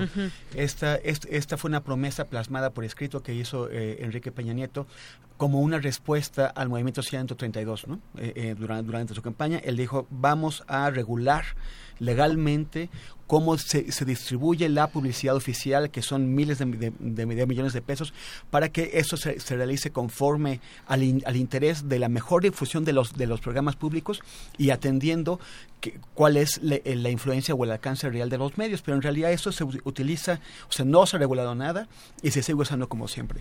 Un medio eh, eh, un medio que, que sigue la línea, va a recibir más, más dinero incluso si no tiene lectores o no tiene hits en, en Internet. Y un, un medio crítico va a ser eh, eh, expulsado, ignorado, porque eh, el, caso típico, el caso clásico de esto, porque viene desde la época en que López Portillo dijo no pago para que me peguen, como, como si el dinero que se usa para la policía fuera dinero del presidente y no dinero de los ciudadanos es el de la revista Proceso, ¿no? que en ese momento sobrevive, eh, aprendió a sobrevivir gracias a sus lectores, que es lo que quisiéramos que todos los medios pudieran hacer, pero es un, es un mercado exiguo el que tenemos, es un mercado donde la gente lee poco, entonces hace difícil que, que, sobrevivan los medios y dependen de la publicidad. Entonces, eh, eh, se, a, Proceso no se le da publicidad y otros medios la pasan muy mal para sobrevivir, tienen que ver de qué forma. Por eso, muchos periodistas estamos buscando maneras alternativas. Lo que estaba diciendo eh, Daniel, ¿no? ¿Cómo hacemos periodismo independiente? ¿Cómo eh, logramos financiar las investigaciones que este país les necesita y que los grandes medios de comunicación no quieren hacer? Así es, y cómo dónde te publican y qué importancia también tienen, dónde, dónde se pueda publicar un, los trabajos. ¿Con qué cierras, Daniela? yo quiero eh, eh, cerrar con un tema que me parece muy preocupante porque a partir de lo que ocurrió con Javier eh, empezó a haber, como dice una colega, epidemia de leyes estatales y de intentos de aprovechar de gobiernos estatales para generar leyes, para generar mecanismos que limiten el trabajo de los periodistas en los estados. En Guanajuato se está por aprobar una, una ley que se hizo sin foro, sin participación de periodistas. En Chihuahua está ahorita también eh, eh, una situación muy similar eh, con una consulta que no es consulta. En Jalisco ya hubo una, una también una se van a, se va a impugnar una convocatoria porque no hubo una convocatoria a los periodistas para participar en esto. Entonces primero parecía que había un desinterés total en el tema y ahora como muchos muchos intereses, pero que en, en en esa ola de, interés de los gobiernos,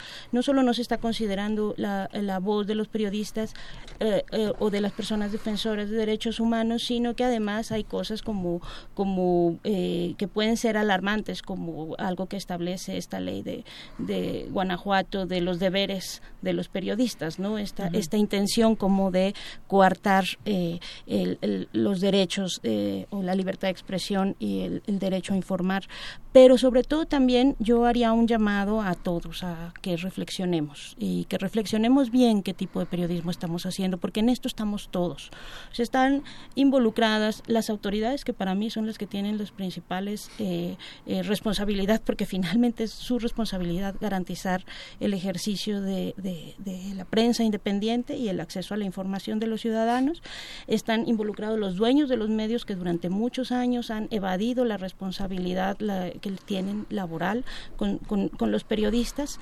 Eh, están em, eh, estamos los periodistas también y el trabajo que hacemos cotidianamente en la cobertura y en la narrativa del narcotráfico y quiero retomar algo que leí eh, de un colega de Sinaloa que me parece muy importante porque decía hablaba de cómo se amplificó eh, en este caso de Javier Valdés, eh, un, un boletín, una carta de los hijos del Chapo, que, que, generó y que puso en la agenda nacional una discusión entre grupos de narcos y cómo a veces no nos damos cuenta que abrimos estos micrófonos para amplificar una, una guerra interna que no tenía, o sea, que no estaba ni verificada, que, que, no, que no pasa pues por los exámenes básicos de rigor del periodismo y que la reproducimos y y a veces no nos damos cuenta de las implicaciones que puede tener. Muy bien, gracias Daniela. ¿Con qué cierras, Humberto? Con que qué país es este en que si publicas de fondo lo que ocurre en la colusión entre el narcotráfico y la delincuencia organizada y el poder político, corres el riesgo que, de que te maten, pero antes te tienes que matar para que alguien te lo publique, ¿no? Estamos en el peor de los mundos, en el de la censura impuesta por los medios, en el mundo de la censura impuesta por los criminales canten el himno nacional mientras rinden protesta o beban whisky Buchanan's en el entierro de su compadre, ¿no? A final de cuentas es lo mismo. Muy bien. Pues yo les quiero agradecer y además decirles que aquí seguimos de cerca su trabajo y que pues este estos micrófonos están abiertos para, para ustedes y para todos los periodistas que tengan algo también que decir y que aportar en ese sentido. Un medio que está abierto y que tratamos de que sea un espacio también de libre expresión desde este desde este programa. Así que yo les quiero agradecer mucho y pues micrófonos abiertos. Aquí trabajaba yo Estoy molestando. gracias Humberto, gracias Daniela, gracias Temoris, muy buenas tardes y gracias a nuestro auditorio. Queremos escuchar tu voz. Nuestro teléfono en cabina es 55 36 43 39. Porque tu opinión es importante, síguenos en nuestras redes sociales, en Facebook como Prisma RU y en Twitter como arroba PrismaRU.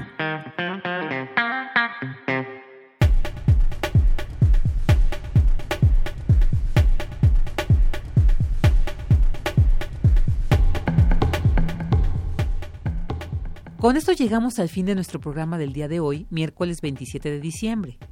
Cada día acercándonos más a la cuenta regresiva de este año que nos deja. Agradecemos su preferencia al sintonizarnos y lo invitamos siga en compañía de los suyos y de toda la programación de Radio UNAM. Mi nombre es Virginia Sánchez y en nombre de mi compañera Deyanira Morán, titular de este espacio, agradecemos su atención. Lo dejo con más música del cuarteto de guitarras Tetractis. Escucharemos Ciudad de Mil Cuerdas de Leo Brauer con la interpretación de este maravilloso grupo. Gracias y muy buenas tardes.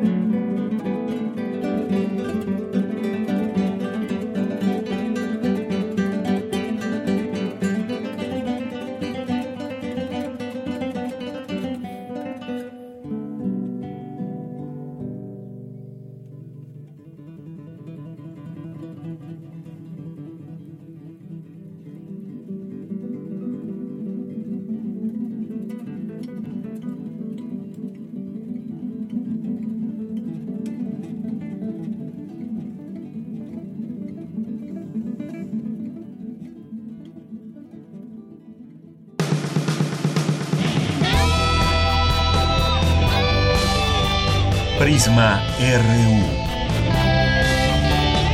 Relatamos al mundo.